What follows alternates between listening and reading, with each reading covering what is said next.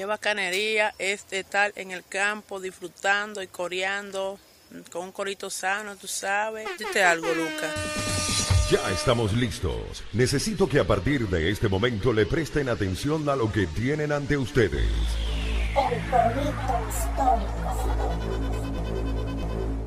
Panas y bellas damas, bienvenidos a un nuevo episodio del Corito Histórico, el podcast donde te contamos la historia de Venezuela de una forma concisa, entendible y adecuada, no de la manera como te la contaron tus profesores de historia del bachillerato, que es la razón desgraciada por la cual terminaste votando por Chávez. Dite algo, Dorian. Bueno, muchachos, aquí estamos en una nueva edición del Corito Histórico, el podcast que soñaron nuestros padres fundadores, en donde vamos a estar tratando, como siempre, los temas más interesantes de la historia, esos temas que no te contaron, esos temas que no sabía, que no tenías ni idea. Súper interesante, aquí te lo traemos nosotros bueno, ya tú sabes, directamente desde Altavista Katia. Háblales tú. Así es, así es, así es. Entonces, ¿hoy qué traemos? Pues un tema interesantísimo y adecuado por la fecha. Porque fíjense, estamos celebrando los 250 años del natalicio del sabio naturalista alemán Alexander von Humboldt. Y no solo eso, sino que también celebramos los 220 años de su expedición al nuevo continente que empezó precisamente en nuestro país. Claro, Alejandro Humboldt es un tipo súper serio, es un tipo súper importante en, primero en la ciencia a nivel mundial. Segundo, en nuestro país, viéndolo de esta manera, porque en Venezuela llegó y fue donde realizó una cantidad enorme de estudios. Aparte también da un poco de curiosidad, ¿por qué en Venezuela? ¿Por qué se vino para acá? Entonces, bueno, la expedición de Humboldt es súper interesante y aquí vamos a estar tratando eso. Sí, tocamos unos temitas. Les debo decir que este tema me surgió gracias a conversaciones con eh, los panas del Conuco de Prometeo, Gabriel Domínguez y Carlos Peláez, que ellos hablan sobre ciencia en su programa todos los sábados en la emisora RCR, son altos panas. Ellos hablan de ecología y eso, y entonces yo les planteaba esto sobre hablar sobre Humboldt, que persona interesante. Y la oportunidad se dio porque además, por las fechas del 10 al 11 de octubre, hubo unas conferencias sobre Alejandro de Humboldt en la Universidad Católica Andrés Bello en conjunto con el Instituto Goethe de Venezuela. Entonces, estas conferencias se hicieron en el Auditorio Cultural Padre Plaza, allá en la universidad, es decir, el auditorio que está en la biblioteca de la Universidad Católica. Entonces allí yo me enteré de esto gracias al profesor Tomás Estraca, amigo de la casa, y entonces decidimos lanzarnos para allá los dos días. Sí, ahí estuvimos haciendo un corito sano eh, vacilando todas estas historias que hay unos ponentes, una gente que son unas eminencias, unas lumbreras, pura gente genial y bueno, ahí estuvo el corito histórico, además de vacilando un rato, adquiriendo un poquito de estos cuentos para traérselos a ustedes, que quiero aprovechar de agradecerle a todas estas personas que están descubriendo el corito histórico por ahí, que le llegó de alguna manera y se vacilaron todos estos cuentos y se están suscribiendo y están comentando y todo esto. Sigan difundiéndolo por ahí que aquí vamos a seguir vacilando. Así es, así es, así es. Entonces, estas fueron varias conferencias. Entonces yo tomé como nota de algunas porque son actos que yo quedé básicamente como la primera vez que me enteré que se llamaba Elmer. Porque Humboldt tiene una particularidad y es que como muchos personajes que tratamos en el corito histórico, es como tú y como yo. Sí, o sea, hizo muchas vainas que los que uno se puede fácilmente identificar. Entonces, la primera conferencia, la que hizo la profesora Catalina Banco de la Universidad Central de Venezuela, se llama el progreso y la ciencia en el pensamiento de Alexander von Humboldt. ¿Qué planteaba la profesora Banco aquí? Entre otras cosas decía que Humboldt para llegar aquí a América estuvo un proceso, se, tardó años, o sea, él no fue que un día dijo, mira, voy para América y ya, bórralo. No, eso fue una decisión que él tomó, meditó y hizo un proceso que básicamente fue cuadrar ante España, ante el Ministerio de Indias, todos los permisos posibles. O sea, el bicho fue, apostilló, sacó su, su cuestión de Ministerio de Interior y Justicia, los antecedentes, toda vaina. Él dijo, coño, yo me, gustaría irme para pa América. Fue, empezó a averiguar, mano, ¿qué necesito?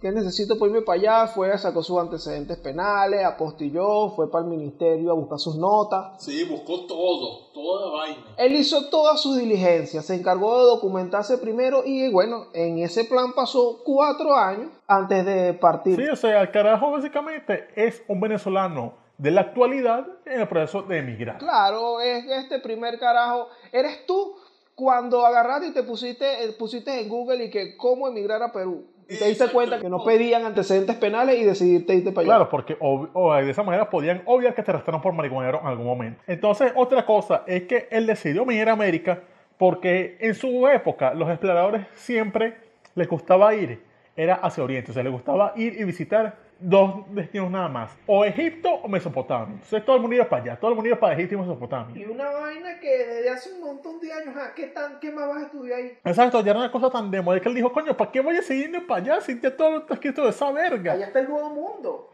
Sí, él dijo, coño, eso es Oriente y además, ¿qué hay para Occidente, mano? O sea, ¿qué qué hay más allá? ¿Qué, ¿Qué hay para allá después del Atlántico? Vamos a ver, no puede ser. O sea, básicamente para Humboldt, la gente que hacía expediciones ahí antes se ofreciaba. Exacto, él dijo, coño, pero ¿qué hay para allá para Occidente? Vamos a ver qué hay ahí, a ver si encontramos algo nuevo. ¿Qué ve que lo que es para las Indias? ¿Están cagados? Y entonces el carajo, además, como él está influenciado por toda la obra de ilustración que llamaba a, a descubrir, a ir más allá, a enfrentarse a la naturaleza, a la libertad, entonces él dijo, no, no, no, yo tengo que ir y buscar lo nuevo, vámonos. Porque eso es lo que estaba de moda, pues. Sí. En ese momento la ilustración estaba como en su auge y eso era lo que le llevaban a estos muchachos y el coño, güey. Exacto, o sea, los pensadores como Charles Secondá, Montesquieu, Rousseau, sí, toda esa gente era lo que más salía entonces y él, que era de un país ilustrado, un sitio donde la, había acceso libre a esa obra, se nutrió de todo eso y a partir de allí construyó su conocimiento para descubrir, para ir más allá. O sea, el Humboldt de ahorita estuviese influenciado por Bad Bunny.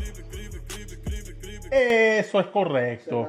Eso es correcto. Entonces, ¿qué hizo él aquí en América? Bueno, lo primero es que él se dio cuenta de que los pocos exploradores que llegan acá, nada más re- se iban para los espacios costeros. O sea, nada más decían, mira, la costa así y ya. Y que ahora se dio cuenta, coño, pero esta gente no se mete en lo profundo, no va para las montañas, no va para la jungla, nada de eso. Esta gente se fresea. Ah, no, no nada más van para Egipto. Entonces cuando vienen para acá se quedan ahí en la entrada. Exacto, o sea, los Los expedicionarios de antes no subían cerro. mano. No, no subían cerro, le faltaba calle. Y Humboldt rompió eso. Humboldt se metió para el cerro, sí cuadró creepy en, en Guatire, hizo vainas bien.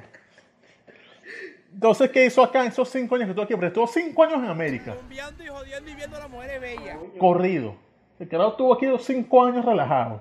Entonces, ¿qué hizo acá? Bueno, entre otras cosas, se metió que sin volcanes, se metió en junglas, se fue al que era considerado ese entonces la cumbre más alta del mundo, el Pichincha, que está en Ecuador. Como no se descubierto el Everest, para el mundo la- el Pichincha era lo más alto que había entonces. Entonces, ¿Aquí qué hizo? Bueno, se dejó analizar las rocas de al método científico. Entonces se a- recogía las rocas, las clasificaba, todo eso. O sea, un, un pionero de las ciencias. También él se le considera el primer ecologista de América. ¿Qué tal? Sí, porque él hablaba de que él veía más potencial en una Venezuela agrícola, porque él decía que aquí había tierra que jode para dedicarse a la ganadería y a la agricultura, una vaina que no, no jodía el ambiente a, tan corto plazo.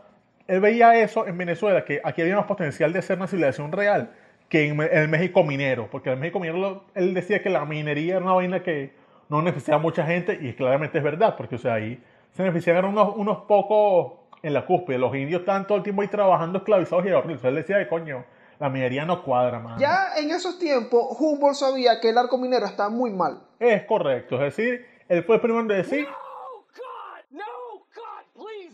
no, no podemos seguir con la minería. El futuro es agrícola, las vainas verdes o Que sembrar y criar vacas. y la- y la tecnología. O sea, el carajo era un avanzado, no era un, no era un puto comunista de mierda. Alejandro Humboldt era un tipo súper serio y por esa razón, si se fijan, este tipo de pensamientos adelantados que tenía es la base de toda esa curiosidad que llevó el tipo a, en vez de bajarse en la costa y comerse unas empanaditas ahí, seguir para adentro a ver qué había. Sí. Entonces, por ejemplo, otra de las conferencias la hizo el doctor Mikhail Zeuske. La conferencia se llamaba Humboldt en Venezuela, debates desde una perspectiva global.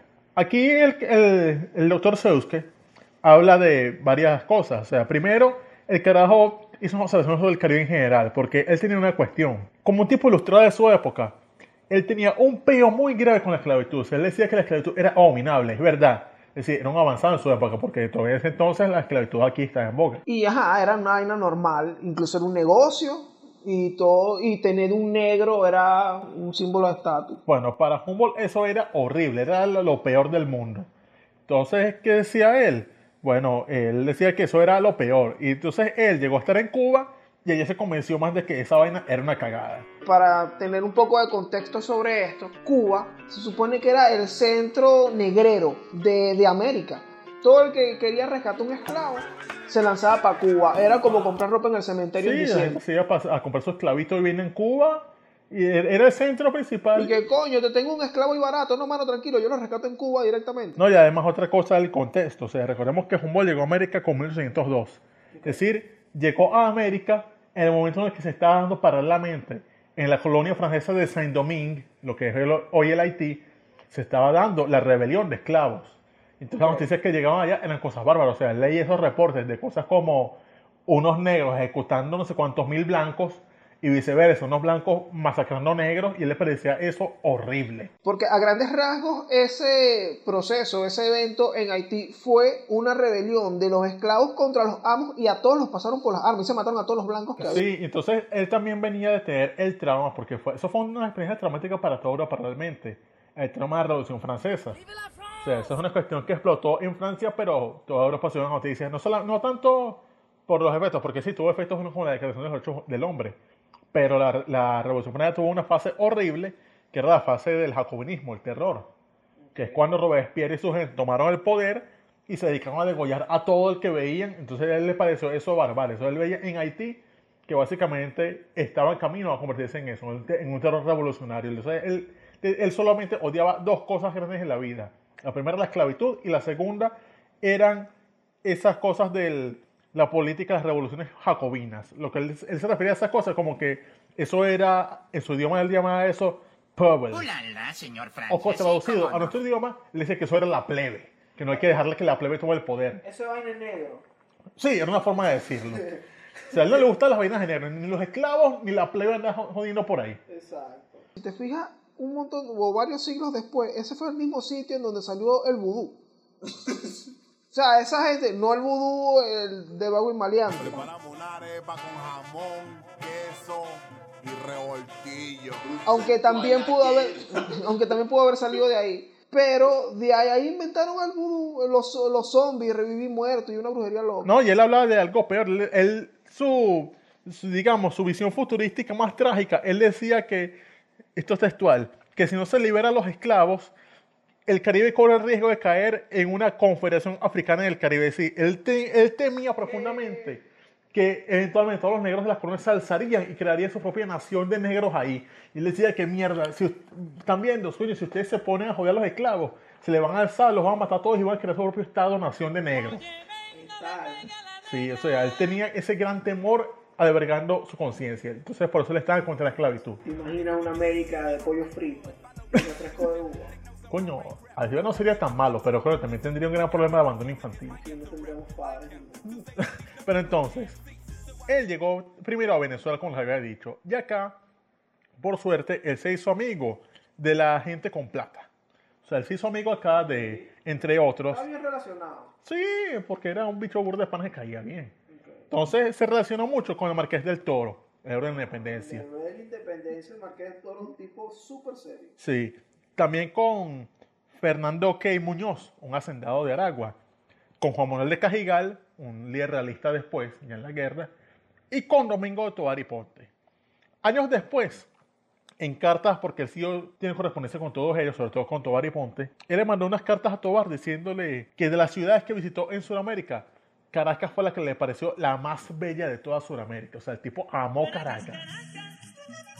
él vino para acá y ahí estaba su hotel él subió el Ávila hasta su hotel En realidad, él sí fue, uno- fue el primero en ascender a la Ávila así deportivamente. O sea, toda esa gente que hoy va para la Ávila para las nieves y vaina, se lo deben eso a Humboldt. así mismo Sí, porque antes para la Ávila iba muy poco, y se los vinos y vaina. Él fue para allá porque él, él dijo- vecino que le decía, coño, esa montaña está de pinga. Y, acompañó- y le dijo un poco a gente, coño, mano, ¿no quieren subir esa vaina? Y, y la gente que le decía, no, pues que vamos a subir. ¿Qué vaina es esa? subí eso Entonces él dijo, coño, claro, vamos a subir, vamos, vamos a hacer excursión. Y, y él subió esa vaina y... Del montón de gente con la que subió, ninguno dio la talla. El único que sí medio acercó fue el doctor José María Vargas. que me imagino que se quedó no sé en Sabas Nieves Sí, llegó hasta Sabanieves y ya, pero él siguió hasta Rey, llegó hasta la silla de Caracas. Coño, que la creo ese Humboldt, ¿vale? Ah, El primero en subir esa huevona fue Humboldt, para que tú veas. Se merece tener su hotel ahí, ¿vale? Correcto. Y otra cosa de Humboldt es que mientras él decía que Caracas era la Baja de Sudamérica, él también hablaba muy mal de la ciudad del Callao, pero él decía que la el Callao es la peor cosa del mundo, que le pareció horrible. Es decir, esto hace que Humboldt sea el primer venezolano que emigra a Perú. Que no llega a Perú y dice, esta vaina es horrible. esto. Es que, bueno, en, en esa apreciación de Humboldt sobre el Callao puede tener razón. Porque, ¿sabes que Héctor Lavoe, Héctor Lavoe es hijo pródigo del Callao en Perú. Así es. Él tiene su grito de guerra en la salsa que dice, Callao. Callao. Porque él adora el Callao. Lo que quiere decir que tú tienes que estar demasiado drogado para que te guste ese sitio. Oye, que el perico allá es más barato, pues. Sí, y, y Humboldt llegó allá y que no, vale, pero yo soy un tipo sano, qué horrible esto, weón. Sí, o sea, ¿qué saben? Se me da perico por la nariz. No, no, no. no. 200 años después se lo vaciló fue Héctor Lavoe. Exacto. Y entonces, también aquí en Venezuela, el carajo estuvo alojado en los Valles de Aragua en la casa de Fernando Key Muñoz. Allí el carajo hizo observaciones de pinga sobre las haciendas. A él le pareció curioso acá que la esclavitud era distinta a Europa y a lo que después vio en el, Caribe de Cuba. Que él decía que aquí los esclavos, que sí, obviamente había maltrato y vainas, pero él decía que los esclavos en la noche simplemente, los bichos se iban por su cuenta, se iban para sus barracones, ahí se metían y tenían una vida autónoma. Es decir, el carajo veía que no, estos negros entonces dejen de a la, con el dejan de trabajar, se van para sus casitas, arman sus hamacas, cocinan, se ponen a tocar música, comen. se ponían a vacilar y hacían corritos sanos en la noche. Sí, el- Yo soy esclavo por el día y por la noche me voy a hacer un corrito sano por Sí, allá dijo, pana sí, esclavo. coño, les parecía curioso eso, que coño, estos esclavos. O sea, básicamente es como cuando llega un gringo acá y, y ve las noticias y dice, coño, pero esta vaina está toda jodida y así la gente se ríe y echa Y, chistes. ve- y después voltea y ve en una esquina a un- una gente tomando centauro y caga la risa. Y Eh. dice, coño. Exacto, o sea. Pero entonces él vio eso y dijo, coño, pero esto es distinto. Sí, hay esclavos, yo es chima, pero los esclavos están como... Los esclavos aquí como que eran mejor tratados dentro de lo que cabía que quizás en el resto de América. Hay una cosa y quizás que la visión sobre el esclavo se volvió como más como un trabajador en la empresa. Sí, era De que, mira, si ese negro se me enferma, mano, a mí me sale más caro que ese negro se cure, dale comida y tal. O si ese negro se muere, los reales que yo gasté en él para que me trabajara. Aquí el esclavo era más trabajador, o sea, era una cuestión más de trabajo. O sea, lo, lo compraban para tenerlo en la hacienda ahí corta- cortando cañas, cortando vainas. No era como, por decir algo, en Cuba, que era un- ya una industria del esclavismo. O sea, aquí los esclavos eran solamente para trabajo, no para hacer cría ni para hacer vainas de lucha mandinga tipo en Django Unchained. Entonces él le pareció eso curiosísimo. Ya en Cuba, porque él pasó a Cuba años después, él fue para Cuba, él no quería ir para allá. O sea, otra cosa por la cual es venezolano, o sea, nadie quería ir para Cuba ¿Quién coño quiere ir para Cuba? los chavistas y de vaina. Obligados. Entonces, nada, el carajo fue para Cuba por una razón puramente económica. Y es que allá en Cuba, lo, nada, tenía unos panas, lo invitaron, entonces él fue para allá a- también a dejar un montón de cosas que tenía, porque él viajó para allá con un montón de maletas y cosas. Eso, eso es interesantísimo también comentarlo ahí, que ese tipo vino, o sea, él se lanzó de Europa para acá y él hizo un montón de estudios y, coño, él cargaba un aparatero encima, mano. Él cargaba encima su poco aparato de estudiar las muestras que recogía, un poco de piedra, un poco de mar. Sí, entonces él fue a Cuba precisamente, a- como tenía ya un pana, a dejar en la casa de ese pana mientras él, mientras él estaba, que si en México o Estados Unidos, fue dejar allá y dejó un montón de cosas como un depósito ahí. Entonces él se hospedó allí con un tipo llamado Juan Luis de la Cuesta, que resulta que el tipo era el negrero más importante de la Cuba entonces, sí, era Calvin Candy. Sí mismo, el, el negrero de, de Django. Sí, era un carajo que tenía los mejores negros de Cuba, entonces lo- lo- los ponía a pelear, los, ven- vendía las mejores negras en la vaina. Era el carajo que tenía como, así como la cosa épica, como un aras de negros. Era el JR Petar de los negros. Sí, los mejores negros los tenía él en en alta. alta. Entonces, nada, él llegó para allá y, y vi entonces que la razón de ser de Cuba era una nación esclavista.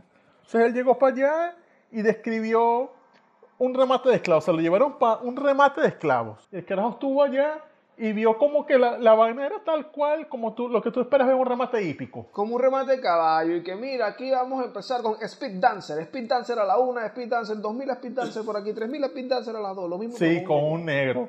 Y, le- y ese era mitad remate hípico y mitad los de la NBA. Porque como es con negros. Claro. Entonces, pero claro, era mucho más cruel que el de la NBA y que el remate.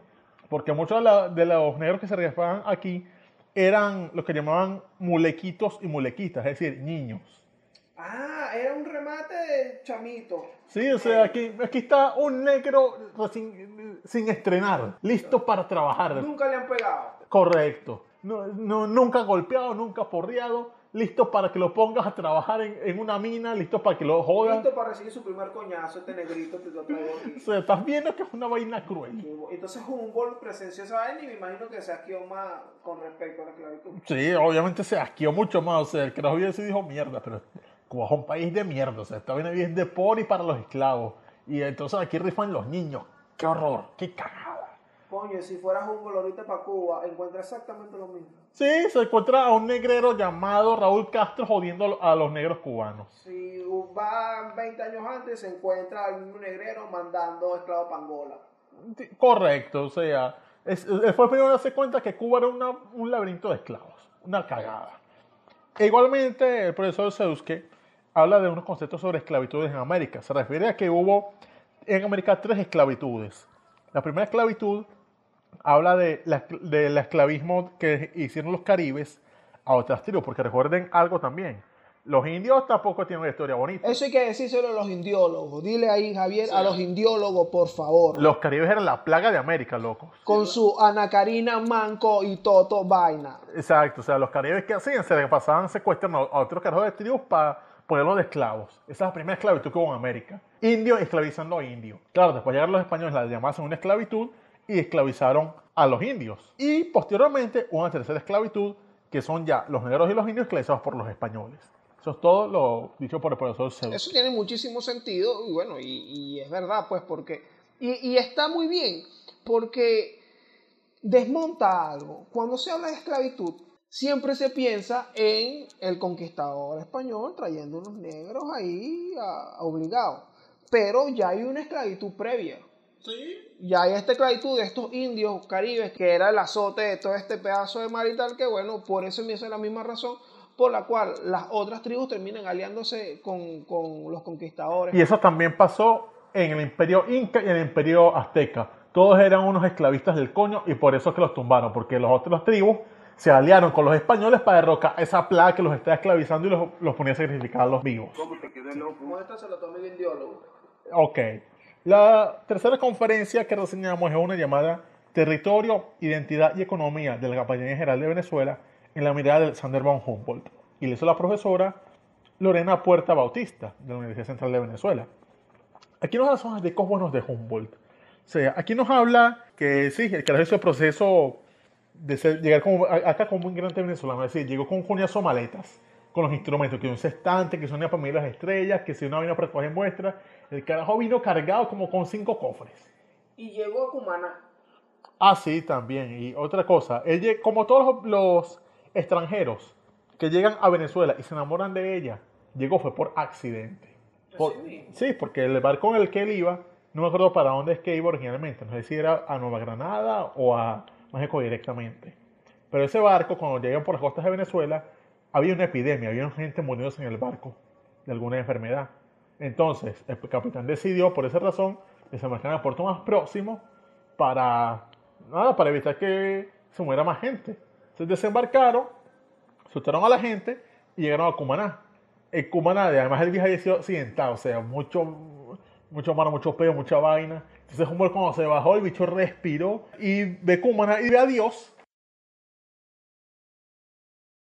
Humboldt llegó a Cumaná de manera accidentada y todo esto, pero entonces siempre que llega un extranjero de aquellos tiempos para acá, llegaba en un sitio de mierda. Colón llegó a Macuro.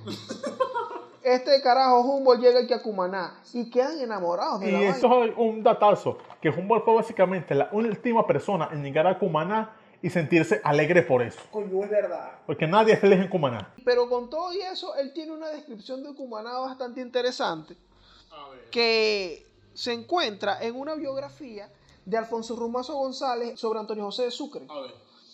Allí, en un capítulo del libro en donde él está dando un contexto sobre cómo era, bueno, Cumaná y cómo fue luego con la niñez de Sucre, eh, él recoge acá unos relatos de Humboldt en donde dice, esto es del año 1799. Sí, cuando llegó, corrijo, llegó en 1999 y estuvo aquí cinco, en toda América cinco años. Es, en efecto, entonces él dice, al pie de una colina sin verdor, la ciudad está dominada por un castillo. Ningún campanario, ninguna cúpula que pueda atraer de lejos la mirada del viajero, sino más bien algunos troncos de tamarindo. Tiene un aspecto triste, polvoriento y árido. Pueblo mierda. Es un pueblo mierda, ¿cómo va a tener un aspecto triste y árido? O sea, un ambiente de tiene esa verga es un calorón. Si estás viendo, o sea, Cumaná no ha cambiado un carajo en 200. Ese es el mismo peladero de chivo desde, que la, desde 200 años atrás. Asimismo, Humboldt se baja ahorita en el puerto de Cumaná y va a pensar exactamente Sí, lo que es la misma vaina. Entonces, otra anécdota de él es que el carajo, nada, ya dentro de Venezuela, el cara- aquí cuenta en Viajes Regiones Quizás del Nuevo Continente, que el tipo llegó una vez a una pulpería. Comenzó adentro y se encontró unos españoles que trabajaban en estanco de tabaco. O sea, trabajaban ahí haciendo tabaco, cor- cortando plantas y vainas. Entonces el carajo ahí conoció a los tipos y veía que los tipos en la pulpería estaban bebiéndose un centauro en la pulpería, locos estaban hablando de su vida, diciendo que estaban hartos de esta mierda, que odiaban, el- odiaban ese trabajo, que odiaban el país, que estaban hartos de este maldito país de mierda, que estaban obligados, en el que estaban obligados a vivir. Es decir, básicamente Humboldt se encontró, no solamente es que viajó en el espacio, viajó también en el tiempo, se encontró a los venezolanos del siglo XXI. Qué increíble. O sea, ya hemos hecho un par de analogías de si Humboldt llegara en este momento a, a- a estos sitios en Venezuela. Y es exactamente lo mismo. Pero entonces, otra anécdota bastante loca es que ya que cuando estaba en lo profundo del Orinoco, va a ir relajado, el bicho armaba como sus carpitas, sus vainas, dormía en la intemperie. El carajo nada, estaba ahí hospedado a cielo abierto, en la organización de un tipo, y el tipo ahí era un zambo, es decir, un carajo, un, casi negro, un zambo semidesnudo cazando tigres, o un puma pues. El carajo estaba ahí y era un, y era un samo que se creía blanco. Es decir, cono- es decir, era un tipo ahí que el tipo le decía y que no, ahí vienen mi mujer y mi hija. Vienen doña Isabel y doña Manuela. La tratada de Doña. Sí, de doña, que es un título reservado para los, para los blancos de entonces. Claro, eso. Y entonces además el tipo tenía interés en la sociedad de España. O sea, que el tipo seguía diciendo que no, que el rey de España, esto, lo otro. Entonces el Humboldt le pareció lo que dijo, coño, pero si este tipo es un moreno, un bicho ahí, y que se cree blanco, ¿qué vaina es esta? Otra era loquísima es que Humboldt estaba ahí, como no son chigüires, porque Humboldt cazaba y vainas para sobrevivir. Y entonces el carajo estaba diciendo sus chigüires. Y llegó el mornací ese a decirle que, que mm, ¿qué son los chigüires? No, ¿qué vaina es esa? Eso es comida negro, no. Cómete, cómete este venado. Y entonces le pareció eso loquísimo al carajo dijo, verga, pero este tipo es súper raro. Es decir, básicamente Humboldt conoció al primer morenazi de la historia venezolana. Como este encuentro que tuvo con ese sambo, también él tiene unas apreciaciones de pinga sobre el cumanés. Ah, sí. Él, piensa, él pensaba como que los cumaneses eran chéveres. Y él tiene incluso en este mismo libro de Alfonso Rumazo otro relatico más en donde él dice, fíjate, que todas las tardes frecuentaban una sociedad de personas amabilísimas en el arrabal de los Guayqueríes. Cuando hacía una bella claridad de luna, colocábamos sillas casi en el agua, vestidos ligeramente hombres y mujeres, como en algunos balnearios del norte de Europa, y reunidos en el río, la familia y los extranjeros gastábamos algunas horas fumando cigarros y conversando, según la costumbre del país, sobre la extrema sequía o sobre el lujo que se daban las damas de Caracas. Verga, o sea, se iba para los ríos a hablar huevonada, a hablar paja de las caraqueñas y de esto y lo otro, ese corito sano. En Cumaná hacía corito sano, ¿vale? Y fumando, armando su, ¿Qué su bareto, ¿estás viendo? Que recuerda otra cosa, que Humboldt acá vino acompañado con su compañero de viaje, valga la redundancia, llamado A.M. Bonpland, que realmente no era su nombre real. O sea, él- lo que pasa es que le decían Bonpland porque Bonpland es una forma de decir en francés buena planta. Ulala, señor Francis, sí, cómo no. Coño, porque entonces Bonplan siempre está pendiente de una mano. Exacto, ¿estás viendo? ¿Para qué, para qué estaba Bonpland con él? Con Bonplan se ha sido bastante como injusto, por muy injusto en la visibilidad histórica. Bueno, es que en realidad él tiene otra obra más. Sí, tuvo una obra amplia aquí, pero después de, de su viaje con Humboldt, él se radicó en Argentina, o sea, él se quedó en América. Ok. O sea, él estuvo en Paraguay también un episodio de su vida interesante. Estuvo aquí y después se radicó en Argentina y cri- se quedó allá, tuvo una esposa, un hijo, o sea, el carajo se dedicó, se, se enamoró de América Humboldt realmente. tiene un montón de monumentos naturales y de otras cosas aquí en Venezuela. Por mencionar alguno, bueno, ya mencionamos ahorita el hotel. Sí, el Hotel Humboldt, el monumento natural Alejandro de Humboldt, que es básicamente la cova del Guácharo. Es la cueva del Guácharo. Para los que pensaban que fue el conde del Guácharo que la descubrió, no. ¿Estás viendo con el Guácharo? Eh, también Humboldt, allá mismo en el estado Sucre, en la zona del Pilar, municipio Benítez, tiene, eh, allá hay una especie de formación volcánica mediocre, como el estado Sucre. Es algo llamado el volcancillo de Humboldt. Otra cosa es el pico Humboldt de Mérida. O sea, el legado de Humboldt en Venezuela es infinito. Pero recordemos otra cosa de Humboldt, que el tipo antes de ser el sabio, el sabio de América, el carajo tenía un cargo ministerial en su país, en Prusia. El tipo era consejero de minas. Porque aparte de noble, el tipo era geólogo. El carajo estudió y vaina y se formó. Era ahí como ministro de geología, pues. Lo que, pasó- lo que ocurrió es que en 1796 su madre murió. Y entonces al morir su madre, él heredó los títulos lo- y los reales sobre todo. Y entonces decidió decir, coño, ya tengo suficiente plata, que voy a seguir trabajando. Entonces decidió usar su fortuna para no hacer su vida burócrata y planificó realmente el viaje a España. Entonces ahí fue que pasó sus cuatro años buscando todas las cuestiones. Como era ministro, el carajo chapeaba en España y decía, mira, soy ministro, ¿qué puedo hacer para llegar a América? Sí, chapeaba ante la, la corte española y por eso es que les permitieron todo lo que pudo hacer acá en Venezuela. Pero otra cosa es que antes de él viajar a, acá al- a Venezuela, hubo previo a él tres expediciones al Orinoco. Hubo una que la mandó la corona española en 1754, que esa expedición era una expedición limitada, o sea, ahí él mandaba a los puros extranjeros. Ahí iba un tipo llamado Per Loeffling, que era un discípulo de Carlos Linneo. Recuerda que Linneo es el tipo que, que creó la clasificación de los seres vivos, conocida como taxonomía, es decir, el sistema para clasificar animales. Bueno, ese tipo era discípulo de ese loco. El- el- o sea, un huevo- pelado. Un huevo- pelado. Una segunda expedición al Orinoco que la mandó el emperador austríaco, Franz I. Aquí mandó a un tipo llamado Nicolas Jakin, era un botánico. Y la tercera expedición, previa a Humboldt, fue una que mandó Joseph II de Austria con Franz Bredemeyer y Joseph Schutz. Pero claro, estas expediciones como eran limitadas porque aquí no se tenía mucha permisología porque eran expediciones directamente extranjeras. No tenía mucho prestigio los que era, el prestigio que tenía Humboldt como noble no lo tenían estos tipos. Entonces por eso las expediciones fueron muy limitadas. O sea, se limitaron, se limitaron nada más a hacer observaciones breves ahí, tomar unas muéstricas y ya. No como lo que hizo Humboldt, que realmente se recorrió Venezuela de cabo a rabo, tomó muestras de todo, dibujó toda vaina, o sea, que ahora se enamoró de Venezuela. Aunque a mí me parece que de todas las expediciones al Orinoco, la más exitosa fue la que hizo Rincón Morales, que él descubrió que Y bueno, aquí cuenta también que Humboldt y Bonplan colectaron 1500 especies de plantas. Los tipos están enamorados de las plantas y se- cada mata que veían querían llevársela. ahí estaba el buena planta. Claro, entonces el dealer ese estaba vuelto loco aquí, que tanta Coño, mata. para tú venir tan lejos a un sitio a realizar ese montón de estudios, tú tienes que cargar con un coñazo de vaina encima. Tú tienes que venir como un equeco. Sí, o sea, ahí. ese tipo, él, no es como ahora que uno va con un smartphone y resuelve ahí con aplicaciones. No, el carajo cargaba sus cinco cofres, su vaina. ¿no? Y más importante, el carajo hizo como un análisis de comportamiento del venezolano. O sea, el carajo vio qué hacía la gente aquí. Le pareció muy curioso. O sea, la gente aquí se comporta de esta manera. O sea, los cumaneses van para allá, hacen coritos sanos. En Caracas la gente, la gente no le gusta subir para el Ávila, son flojos. En, en el Orinoco hay morenazis. En tal sitio, en el llano, puede ser de pinga hace, hace vaina. Así en cada sitio vi una cosa distinta. Sí, cabe destacar que en estas anotaciones de Humboldt se basaron también toda la cartografía que se hizo posteriormente en Venezuela. Los mapas de Venezuela y todo eso se hacen con base en las anotaciones que hace el tipo. Ah, sí, es verdad. Eso también lo dijeron en una conferencia aquí, en una conferencia que hizo el doctor Manuel Doniz de la Academia Nacional de la Historia. Excelentísima conferencia, ese señor es una lacra, cabe destacar. Sí, esa conferencia se llamaba Humboldt, cartógrafo del Orinoco. Y aquí nos contaba Manuel Doniz, entre otras cosas, que varias de las anotaciones que hizo el doctor, el varón de Humboldt, se las plagió Agustín Codazzi.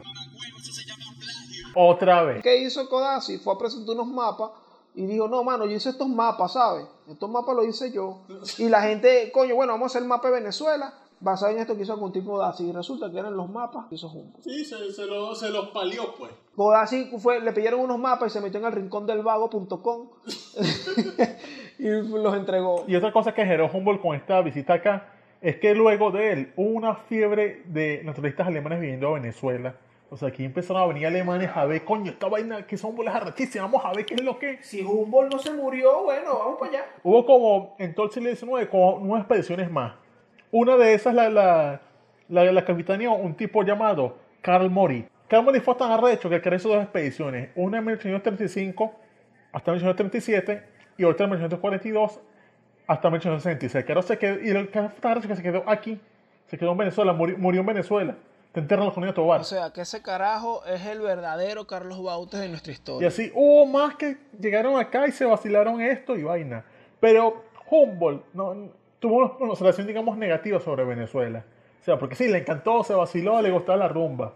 Pero él decía que acá, a diferencia de Santa Fe y México, habitantes de Venezuela mostraban poco interés por la ciencia. No nos gustaba estudiar, a la gente de aquí no le gustaba estudiar. No le gustaba estudiar, no le gustaba hacer nada. Se veía que aquí la gente, no, realmente todavía hoy la gente es floja, pues. Es ociosa. Sí, o sea, la gente prefiere hacer coritos sanos, que no, no está nada malo, antes que, coño, que interesen la ciencia. Por eso que no subían al Ávila, por eso no se metían para el Orinoco a hacer vaina. Y que vivían pantaleteando en un río allá en Cumaná y fumando. O por eso es que creían que, en el caso del Cueva del Guácharo, que creían que se metían a la cueva iban a perturbar los espíritus de, su- de sus familiares.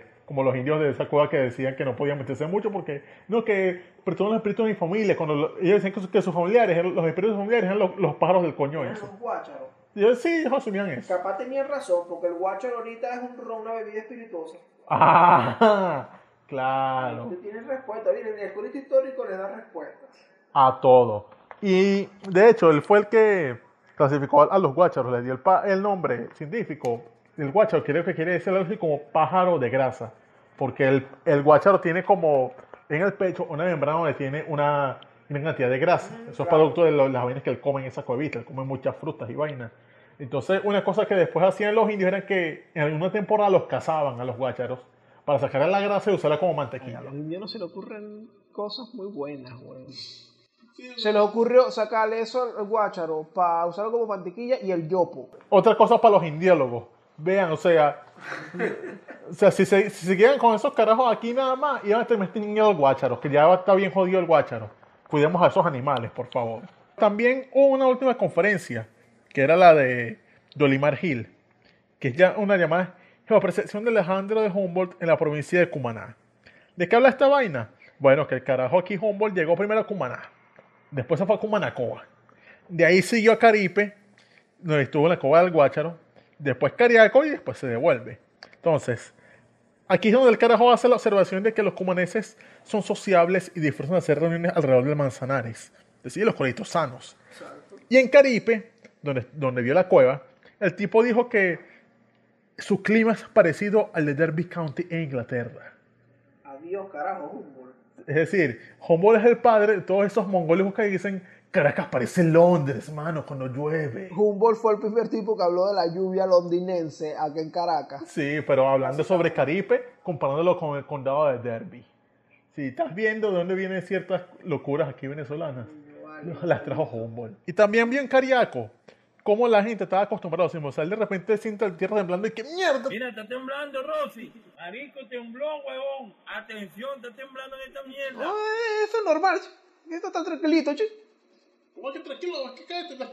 Ey, que está temblando nada, Humboldt. Todo está bien, Humboldt. Es decir, Humboldt era básicamente allá en Cariaco un venezolano cuando se muda a Santiago Metropolitan Region. Ahí lo tienen, chamo. Humboldt es como tú y como yo. Humboldt fue el primer, y lo, y lo llamamos venezolano porque, bueno, primero fue un carajo que tuvo, fue el primero en muchísimas cosas y que vino para acá y tuvo un arraigo muy fuerte con, con este país y también hizo un estudio bastante profundo que mucho, mucho de lo que conocemos sobre geografía, los animales, la flora, todo esto todo esto se lo debemos en muy buena parte, o las bases sentadas sobre eso a Humboldt. Otra cosa que vio, por ejemplo, el carajo estuvo en, estuvo en Vargas, en mi pueblo.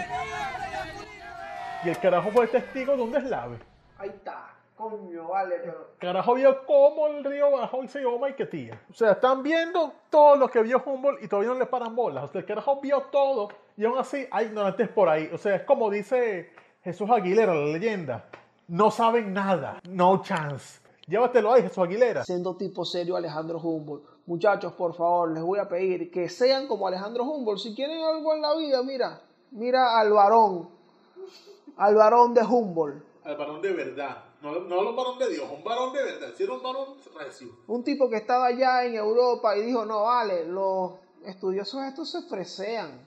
Yo voy es para la candela. No remetemos la rueda, ya está hecha. Vamos a hacer una vaina distinta. Inventemos un podcast de historia. Vamos a subir cerro, ¿qué es esto? Exacto, el bicho dijo, coño, ¿qué es esta vaina? Hacer futuros en, en- en el atillo. Vamos a comer perros en perros en, en Plaza Venezuela, loco. Entonces, bueno, muchachos, ahí lo tienen. Este fue el corito histórico de el varón Alejandro von Humboldt. Entonces, ¿qué es lo que tú tienes que hacer? Además de ser un tipo super pana, rela y buena vaina como Alejandro Humboldt. Diles tú, Javier, ¿qué es lo que tienen que hacer? Suscribirse a nuestro canal, darle like a nuestros videos, comentar, sugerirnos temas, eh, dejar declaraciones de amor, eh, saludarnos si nos ven por la calle, brindarnos fructus adosados. Costoso. O también, si tienen hambre, vayan y compren a- en Abastos La Venezolana, com- compren una charcutería ahí y, y si pueden, bueno, también unas bebidas espirituosas. Este fue el corito de Humboldt. Les agradecemos por su sintonía. Me quité ya.